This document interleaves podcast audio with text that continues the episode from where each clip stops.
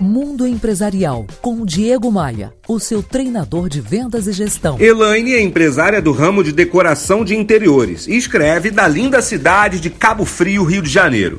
Ela diz: Estamos a ponto de tomar uma decisão que todo empreendedor teme: fechar as portas de nossa loja.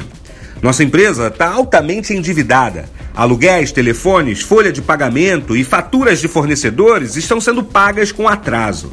Estamos sufocados e vivendo das poucas vendas que entram. Nos sentimos como se estivéssemos comprando dívidas. Temos a opção de sublocar o espaço de um amigo ou simplesmente fazer atendimento externo, como já fizemos.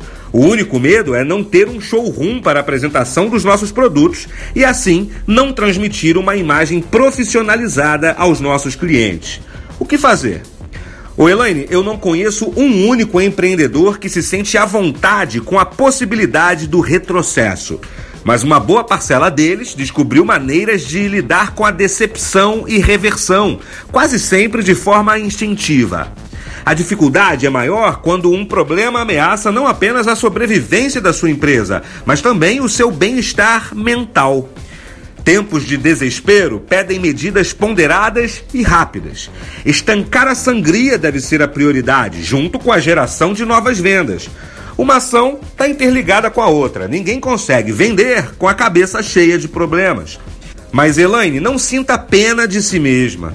É que isso é uma tendência natural depois de ter sofrido um revés.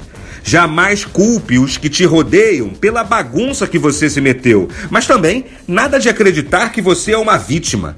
Você não é a primeira empresária a sofrer um grande revés e com certeza não será a última. Pense nisso, visite meu blog e me adicione no Facebook. Todos os links estão em diegomaia.com.br.